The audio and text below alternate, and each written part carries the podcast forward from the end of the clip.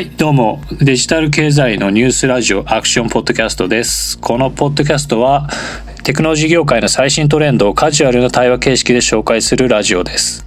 元ディジで編集者でスタートアップ起業家の吉田と、280万会員のカメラベンチャーの事業統括者平田が、ホットなネタをディスカッションします。ネタは吉田が運営するデジタル経済メディアアクションゾーンからのものです。さて、第2回のテーマは、えー、モバイルトレンドの終焉です。では、平田さんよろしくお願いします。はい、よろしくお願いします。はい。えー、じゃあ、まあなんか、モバイルのトレンドが終わるみたいな、なんかちょっとか過激なテーマなんですけど、はいまあまず、そうですね、モバイルのトレンドっていうのはもうこの十数年、えーとまあ、テック業界がずっと楽しんできたというか、は楽しんで投資してきたものなんですけど、まあ、そのじゃあ始まりが何かっていうとやっぱ iPhone だったと思うんですね。うん、で2007年にスティーブ・ジョブズが iPhone を発表して、まあ、これが今まで続くモバイルのトレンドの始まりだったっていう感じですね。えー、とその前にもそのインターネットに接続する電話機ってあったと思って、えー、と iPhone じゃないですねと。日本の、まあ、それこそその i モードフォン EasyWeb フォンとかありましたね,、ねちょっとはい、うん。覚えてますか覚えてますか もう懐かしい感じですよね、うん。本当に。僕が多分さ高校生とか中学生のくらいに出てきてなんかみんな買っていってハマったみたいな感じだったと思うんですけどね、うん。まあ本当に日本は先行ってたんですけどね。うん うんいや、よくあんな面倒くさいことやったなって、今はいはい本当思いますけどね。ああ面倒くさいっていうと いや、もうだってメールサーバーにチェックしに行くとか。そうですよね。はいはいはい。そうですよ、そうですよ。はいはいえこんな面倒くさいことやってたんだ、みたい確かに確かに。なんかねその独特の仕様があるみたいで、ね、ありましたねうんうんはい。そうなんですよね。あとはその iPhone が出る寸前くらいはブラックベリーっていうのが、うん。まあまあまあ、はい。えーインテリ層かな 多分。あの、うん。メッセンジャーがくっついててあれで、はいまあ、その今でいうチャットがバンバンできたので、えーかなり人気だったんですけどそれをまあこれらをまあ iPhone が一周したみたいな感じだったと思いますと。で iPhone はい。のそのまあ歴史的な位置づけっていうのは最初の接続されたパーソナルコンピューターという感じ感じかな。まああのはい。パーソナルだったんですね。いろんな人が手に入れられるコンピューターだったと。で仕組みも面白くてそのサードアプリサードパーティーアプリに開放されていってで App Store みたいなものが出てきたと。でそこにみんないろんなアプリを投入することによって、まあ、新しい経済が出てきたし、うん。えーそれこそまあ Facebook とか Instagram とか、えー、Twitter などなどなどは全部、はい、その仕組みの中で反映してきたので、まあすごい発明だったと。うんそうですね。そうですね。まあ僕あのへそまがいなんですぐ iPhone 使わなかったんですけど、はい。どうどうでした？使ってました？僕は使ってましたね。まあ、というか、えー、Android もまあ仕事上触るんですけど、はいはいプライベートでは iPhone しか持ってないですね。なるほどなるほどなるほど。ははいいはい。そうです。え初代も使ってたってこと？初代は、えっと、日本で買うのは困難だったっていうのがあってそうなんだな 3G は持ってなくて 3GS から持ってまあすすごいですね。えーやっぱ衝撃的だった。そうですねまあ流行ってるというかアメリカだとかなり話題になってましたし、はいはい。で使ってみたらまあなんだこらこりゃっていうのと、あとはまあそういう、まあ、先ほど挙げていただいたようなツイッターとかそういうこう名だたるサービスがわらわらと出てきたんですよねなるほど。なるほどなるほど。そうですね。はい。あそうかそうか。はい。Facebook もあって、そうか Twitter とから辺ですよね。んんん。そうですそうです。でそのモビリティとのその合致がすごいハマっていてあーまあそうですよね。そうですね。みんなが「なんとかなう」とか言ってた時代ですね。あれいやいやいや。なんかね今でも当時のツイッターの方が好きだっていう人すらいますからね。なんか。そうですね。うん。面白かったと思いますね、はいはい、そうなんですよね。じゃあで今2020年になったと。ででもはい。iPhone の販売台数ってもうすごい勢いで増えてきたけどついに頭打ちの傾向が出てきて、えーね。まあまあアップルはもっと稼ぎたいから1台あたりの価格を引き上げるようになったと。だから、えーなその若者向けのベンツとか BM みたいななんかそういう、はい、嗜好品のポジションにちょっと変わってきていると。はい、はいなのでごめんなさい。ここから僕の試験だけどその今 iPhone の最新機種を使う人、でそれで例えば動画とかゲーミングとかそういう理由を持たないでそれを買う人っていうのはその記号を購入してるみたいな。なんかその、はい。なんか現代思想で、えージャン・ボードリアルって人がいるんですがその消費社会の神話と構造っていう有名な本があってつまりはい。そのせその商品が生産されるためのコストに見合う商品っていう意味じゃなくて、えーっとそうですね。その商品に付付語、えー付与された記号をこう買うというような、まあそうそういう感じですね、えーまあバブル期日本のバブル期みたいな、はい、感じななんか印象がありますと。そうですね、うん。まあアップルのもともとのそういうこう売るための戦略がそういう戦略というか、ええすごいこう価値を付加価値を高める売り方をしてますよね。そうですね。はい。そうですね、まあ今に始まったことではないか。そうですね。うんうんうん。そうね。電話だけ安かったっていうのもありますかね。昔から多分、そうね。アップルの PC は高かったし。ただまあでもこれからなんか廉価版を出すみたいな話もねあるあるんで、あそうなんですね。そういうところで、うん、そういうところで、まあ、もうちょっと価格を抑えて。でそういうこうサービスで使ってもらうために、はいはい。多分そういうふうにするんだろうと思うんですよね。ああそうですよね。そうそう。そうかそう。そう、はい。そうか。戦略がそうですね。サービス寄りに変わってきてますね。そうなんですよね。サービスの売り上げが結構でかいみたいなんで。うん。はいはい。はい、これもまあ話すといろいろありそうなんだけど、まあ、ちょっと、はい。まあこの辺で。はい。先長い人。で、はい。でまあ、ちょっとイノベーションの対象としてちょっと終わってきてはいるかなという印象がありますと。うんうんはい。で今はここからフェーズ2かな、えーとまあ、モバイル2つの方向性があると思って、まあはい、1つが新興国途上国ですね。でもう1つが先進国、はい。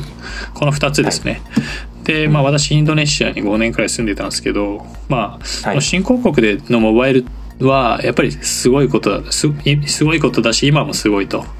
まあ、うん大いなる前進がついていて状況によっては先進国で起きていることを飛び越えちゃうリープロッグみたいなことが起きてると。はい。でスマホの値段はまあ1万円からまあ多分5000円とかも探せばあるくらいまで下がってるんですね、し深センで作ったやつが。はい。でえっ、とね家電のその3種の神器ってあああったじゃないですか。はい。はい。はい。テレビ洗濯機冷蔵庫。うんでそれよりも先にスマホを買う傾向が、まあ、インドネシアではあったしやっぱイン、まあ生活必需品になっちゃいましたよねもうね。そうなんですよね。うんそうですね。だからだから洗濯機とか買うよりこっちの方が、ん。なんていうか、えー利益があると先に買っちゃった方がそうですようね。ん、うん。そうなんですよね。なんかそうちょっと話ずらしちゃうけどあのインドネシアの熱帯雨林の中にある村みたいなはところで一人がスマホ持ったん。だって、そしたら30人くらいの村が全員そのスマホを頼りにそのインドネシアの首都のジャカルタまで出てって、まあなんかそこに移住してしまったみたいな ことすら起き起きたという噂なんで、うん。まあ、それくらいすごいものだと。あとスマートフィーチャーフォンっていう、まあ、に日本人には聞き慣れない電話機うん。が、初耳ですね。ありまして、そのスマートフォンとフィーチャーフォンの、まあ、合いの子みたいなやつで。で、はい。まあ今流通してるやつは KaiOS って言って、えーあの Firefox やって、はい。あモジーラか。モジーラが昔作った、あのはい。OS からフォークしてるんですね。そこからフォークしたやつ、ん。うん、それのまあ派生したようなところでもう機能ガチガチに絞って、うん。うんだけどまあスマホ的な挙動とか、あのーうん。はい、えーなんだっけな。あープログレッシブウェブアップっていうやつがあるんですけど、その PWA って PWA やつでですすね。はい。それっぽいやつが挙動するような感じになって。ああじゃあ基本的にはなんかもうブラウザーというか。ブラウザっぽい感じでだからそうです、うんでもでできる限りそのマシンパマシンに対して負荷をかけないで何かを実現するみたいな、さい。これねうん。2 3 0 0円なんですね。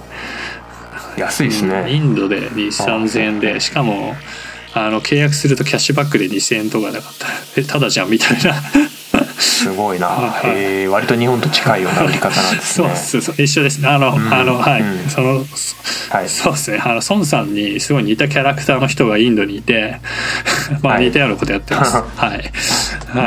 えーそうです。これまあインドとあとアフリカとか南米の一部、うん。アフリカどうなんですかね？南米南米アフリカのなんか普及率とかどれぐらいなのかってちょっと僕わからないんで。現行はそのスマホの出荷台数の増えてるところってインドだけで大きく増えてるんですよ。うん。インドで爆発してて他ははその増加分がないみたいな感じなんですけど、まあ、アフリカが今多分ちょっとその Next India みたいな感じで火がついてきているのはい感じですね。でもともとあのノキノキアのなんていうか、なんかあのエアコンのリモコンみたいな電話機なんだね。はいはい。それありますよね。そう。割り割りかしあの海外だとメジャーなスタイルというか形ですよね。完全に通話だけの通話と、S、SMS かな、うん。はい。それそれがまあ今多分、えーフィーチャーフォンスマートフィーチャーフォンに置き換えられつつあるみたいなはられ始めたくらいはい。だと思いますね。はいはい。えーあとそうですね。新興国あとはその中華型のイノベーションがガンガン輸出されてるって感じですね、その中華マネー自体もインド東南アジアアフリカとかに流れ始めたのでここら辺がパッケージで出てきそうだし、まあ、もうアメリカの企業もパクり始めてるんでまあはいははい。いそんなこと起きてると。で先進国のモバイルの特徴は真逆でまあ言っちゃうとちょっとイノベーションが停滞してて、まあ、高価格化が進んでると。はい。そのハイエンドのスマホなんですけどそのまあ代替わりしてもそんな早くなってないみたいな感じにうん。この、特にこの23年くらいかなはなっていると。うですね。あとユーザーがもうなんか面倒くさく、まあ、怠惰になってきてそんなたくさんのアプリを使わなくなったんですね。うん。その5個から多分10個くらいのアプリにかなり権力が集中してるというのが近年の傾向なんですね。だからまあ煮詰まってきたという感じがありますと。だからまあ先進国ではちょっとスマホ以外の何かがみんな欲しくなってる感じかなというのが私の見方なんですね。はいはい。であともう一個がその、まあ、中国先進国に入れるかどうか難しいですけどまあまあね、はいこうインターネット業界では先進国だから、でうんその中国のベンチャー投資が去年かなりあのシュリンクしたんですわ。で、うんそうモバイルインあの国はもうモバイルでインターネットが回ってて商商社がね決まっていて、えーでそのまあもう次が出てこないだろうみたいなのがまあうん蔓延していて、はい。で、まあ、東南アジアインドにシフトしていて、うん。えーそうですね。あとはそのビッグテビッグプレイヤーは 5G とか機械学習 IoT みたいなそのうん。巨額の投資を長期間にわたってやりなきゃいけない分野に移っていってまあ多分チャイそのチャイニーズのプレイヤーのもう関心はモバイルからちょっとずれているという感じだと私は見ていますと。いう感じちょっと駆け足でしたがまあそうはいはい、はい。どうでしょうかね。まあこれは 私の見方でしたが。せまあでも中国もそのモバイルの普及率はもうだいぶ高かったと思うのうん。でちょっと数字まではえっと忘れちゃったんですけど78割ぐらいまではもう普及してるっぽいのでかつそのどっちを使ってるかというとほとんどアンドロイドなんですよね。そうですね。はいはい。うん、うんそうなんですよね。うん。その多分残りの12割とかは我々が報道では知りえないくらい僻地まあうん。僻地というか、に住んでいるというか。そうでしょうね。うん。ような人たちとかなんで、でもここの成長はもうじわじわだから、うん、まあこれくらいなんだろうなっていう。うん気がしますね。あとはでも高機能化してもうスペックが上がっても別にそこまでみんな気にしてないだろうし ね。多分そのい日本でもそうですけど、はいはい。まあ、ある程度行き渡ったらこうインターネットリテラシーみたいなものっていうのも多分そんな高くないんじゃないかなと思っててそうするとまあ多分そのアプリを入れる、うん。なんていうんですかね人も少ないのかなそね。んな保守的な感じになるかもしれないなっていうのは思いますはいね。はいそうなんですね、うんうん。まあ、慣れてきたっていう感じもあるし、そうですね。中国そのスーパーアプリっていう、はい。まあ、トレンドもあって一箇所で済まそうみたいな感じはまあまああるかなとはうん。思いますね。うん。そうですよね。ううん。はいはい。まあそうなんですね。で、えーと、まあこれ次がフェーズ3ですけど、まあそのモバイルがそのコンピューターとして停滞してるっていうのが、まあよく言われてまして、でちょっと話がでかくなるけどムーアの法則が終わった終わんないっていう なんか議論があるんですね。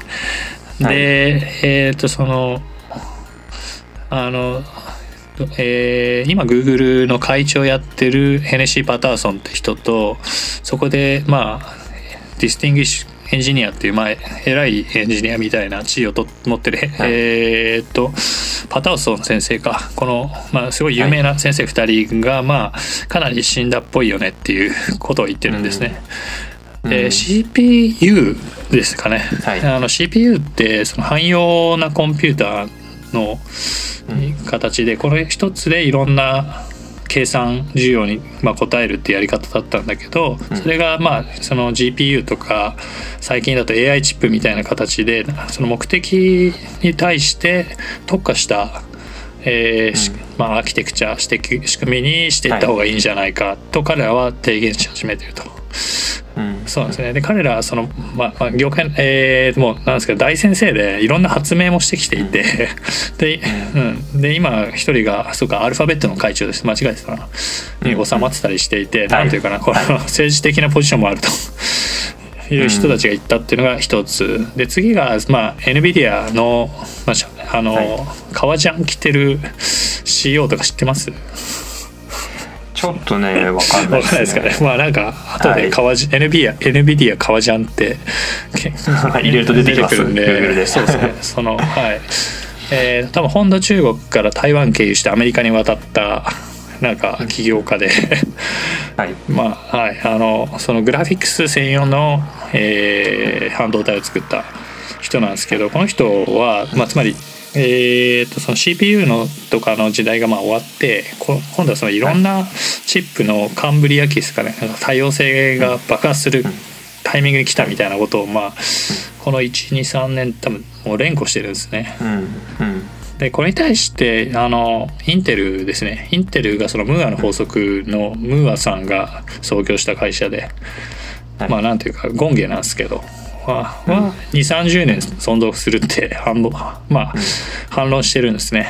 ねまあ、この反論側もまあまあいて、まあちょっとはい。余談は許さない、どどっちもポジショントークなんじゃないですか？そうなんですよ。これあのなんかムーアの法則自体も絶対に実現させるぞっていう、なんていうか、うん。気合があるから実現してきインテルの強い意志確かにあったし。そうそうそう。あとは軍事、えー、と時代時代によって違いますけど軍需産業とかがあるし、うんだから次のその、えー Windows がうまく動くためにこれくらいのいいチップが必要だみたいな、うん。あのビジネス上の要件とかかかってだからき、まあ、きなはい。気合、みたいなの関係してるんですけどでそのスマホに話を限定してくるとそのスティーブ・ジョブズが2007年にスマホを出した時って、まだそのチップとかとそのチップの、えーチップとソフトウェアの両方に改善の余地がすごいあったっすね。うん、全然いけそうって感じだったんですけどこれがまあこの13年、えーなんですかね、まあ、競争で努力してきたら、まあ、かなりその改善の余地が減ってきてるっぽいと。うん。でさっき話したように世代が変わっても性能向上があまり起きてないぞみたいな感じになってるんですね。うん。はいはい、あとちょっと細かい話ですけどそのスマホはそのはい。電力消費の消費電力の制約が大きくて、まあこれはもう利用者としても分かる感じだと思うんですよね。なんかバッテリーがなくなったぞみたいなのは。ううんんうん、多分す多分買う側ってすすごい気にしてるんじゃないですかね。どうでしょうか？うんまあそうだと思いますねここは。でもまあやっぱり大きくなっちゃいますもんね。リチウムイオンうんうんうん。の制約の中はいでだからまあ全固体電池とかがもうちょっとこうんうん。うね一般化すればうんうんうん。あるいはって感じなんですかうなるほどなるねほど。そうっすね、うん。まあ、現状はリチウムイオンか。でやってて、うん。だからそのスクリーンがでかくなってきたじゃないですかその裏側でそのバッテリーもどんどんでかくなってきたので、うん。えーまああの そのコンピューター中に入ってるコンピューターをガンガン使っても、まあ、電池がそんなに切れないようになったっていう、うん。あとはでもまあ CPU の省電力化も多分あるのかなとは思いますね、はいただそれと並行して結局まあそのうんうん。エッジコンピューティング的にそういう AI はは。みたいなまあうん、機械学習を動かすとか、はいはいそういうこともするから結局また電池使うよねみたいな感じになってるのかなっていうふうに思いはいますね。はいあこれそそうですね、これはもう素晴らしい、えー あのお話で。はいはい、はい。ありがたいですね。そう。あのそうなんですよね。えーっとそのなんか今中に入ってるのがチップの詰め合わせみたいな詰め合わせ弁当みたいになってるんですけど、でなんかその CPU ばっか使ってると電池食っちゃうんだけどその機械学習とかグラフィックス用のチ、えー部分って別になってて普段は寝てるんですね。なのでその電力食わないですね。うんうんこれがまあまあ重要でだからそれもなんていうんですかねそのこういう、あえーなんす特化型のチップを作る、うん。あのまあ理由にプをここのモバイルに載せるいい理由になっているというような感じですね。うん、まあそんな感じではい。まあただこれは私の、えー個人的な見方ですけどちょっとやっぱり飽和してる感はあるというかうんそうですねこれ以上大きく何かブレイクスルーがあるかっていうと多分ないんだろうなっていう気はしますね。という感じなんですね。はい、うん。今今平瀬さんから、まあ、エッジコンピューティングみたいな話が出てきたと思うんですけど、はい、平瀬さんはどういうふうに見 このまあ、えーはい、モバイルがちょっとサチってきて、はい。次どこ行くかみたいになった先進国の未来っていうのは？そうですね。まあでもうん機械学習多分結構、うん、サーバーでやるの大変なんで、ああはいはいはい。コストがかかるんで、まあ、そのユーザーが持ってる端末がそういうまあうん。演算処理をできるようにした方が早いですし、まあまあまあ学習したデータモデルを、まあ、スマホの方に落としてきてスマホで、まあ、演算する。うん。でそれをまあユーザーに合った使い方で使うみたいなことっていうのはどんどん増えていくのかなとは思いますね。はいはいはい。そうするともうちょっとこう、使いやすさは増えるでしょうし、あとはまあその Google ホームとか、はいはいはい。Amazon エコーとか音声 Siri もそうですけど音声で操作できるっていうものも入ってるので、うんまあ、そういうところでちょっと使い方が変わってきたりするのかななんて思いますけどね、はいはい。日本だとあんまりこうスマホに向かって話してるというか、うんだ誰か空を見ながら話してる人ってそんなにいないですけど、えええ普通に海外いると誰と話してるのかよく分かんないみたいな、えはいあの映画でいう「はあ」みたいなああいう人たちがいっぱい はいはい。いるんで、えちょちょっとまた使い方が変わってくる可能性はあるのかなとも思いますね。なるほど。そうですね。ちえっ、と多分今そのサーバー側で機械学習の、まあ、演算をするのが大変だって話だったんだけど多分ここはい多分もうちょっと詳しく説明したくて、まあリスナーがいるんで。はい。えっとそのつまり機械学習の演算のまあなんかをしたくなった時にサーバーでそのモバイルとかでもうすごいデータ量がある時にそれをなんですかね全部、えーサーバー側に投げるっていうふうにやるとネットワークに負荷がかかるようになってくると。そうですね。ネットワークもありますし、うん。コストもやっぱありますし、えーそうそうそうそう、うん。あるという感じなんですね。えー、とこれから IoT でデバイスが増えていくからそしてやはりデータの量が増えていってそれを全部、えーサーバーにサーバーっていうか、まあ、データセンターですね。はい。あの、うん。その Google とか Amazon が持ってる超でかいデータセンターに投げるというのがまあ毎回毎回投げてるのが難しいのでえっ、とうん。まあ、その端末かその端末の近くですね。でやろう、うん。やったらいいんじゃないかっていう、えーそこで計算したらいいんじゃないかっていう感じなんですけどなんだという話ですね。はいはい、うん。はい。でここに多分 5G がすごい密接に絡んできてそうですよね、うん。その 5G って基地局かな？多分日本語でた、まあ、そのいろんなタワーがいっぱい必要になってきてはい。細かい基地局がいっぱい必要になってきてそういうところになんかうん。マイクロデータセンターとか、はい。えーエッジサーバーとか言うんですけどうん。そこへ多分ちょっと小規模の,、うん、そのサーバーがバーンとある場所があって、はい。まあ、そこまで 5G ならなんていうかなわかんない。0. 点わかんないですね。100ミリセカンドとかで飛んでそこで、超低遅延って言われてます一よね。応 そうなんですけどね。まだはい。日本で今実際に投入されてるのはそれじゃないんですよね。うん。まあ、なんちゃって 5G くらいのレベルなんですけど、そのははいい、けんえーまあマーケティングされてることが実現するとしたらその超低遅延でいくと。でそれが近い場所ので、えーマイクロディスンダーで、まあ、処理されてすぐ帰ってくるから全然遅れないとか、うん。もしかしたらグラフィックスいやーこれごめんあこれ違うな。は いはい、まあはいそんな感じのような未来があるんじゃないかなと。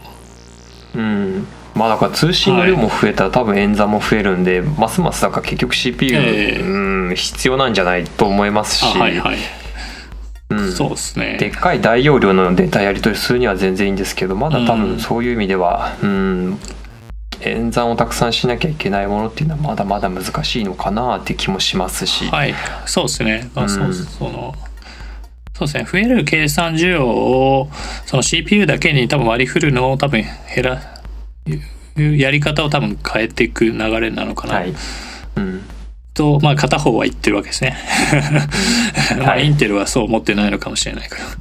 はい。うんまあ、どうなるか、あの、市場が決めるというか感じなのかなと思いますね。えーはい。今日はなんか、ちょっとかなりごつい内容で話してきましたけど、結論としては、じゃあ、毎回私がやってるんで、ちょっと平瀬さん、どうでしょうか？はい。無茶ぶり。全然心の準備ができてなかったんですけどあ、じゃあこっちで。はいはい。はいまあ、はい、そうですね。まあ、おそらく、ちょっと、そのスマホがトレンドとしては大変になってるかなと。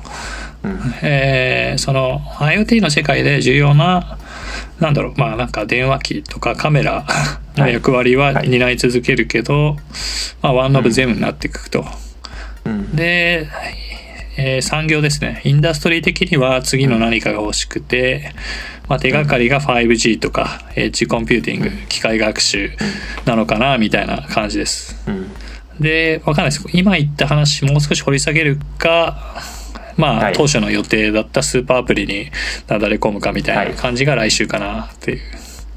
そうですね、まあももっと深掘りしてもいいのかなっていう気は、はい、結構ザザッとこうそうですね。かうん、進んだ感じはあるのでかまあ聞いてる方はどういうふうに思われるかっていうのも反響をいただけるといいんですけど。本当にいただきたいですね。なんか確かにか、はい。自分でそうですね。これはかなり荒っぽかったかもしれない。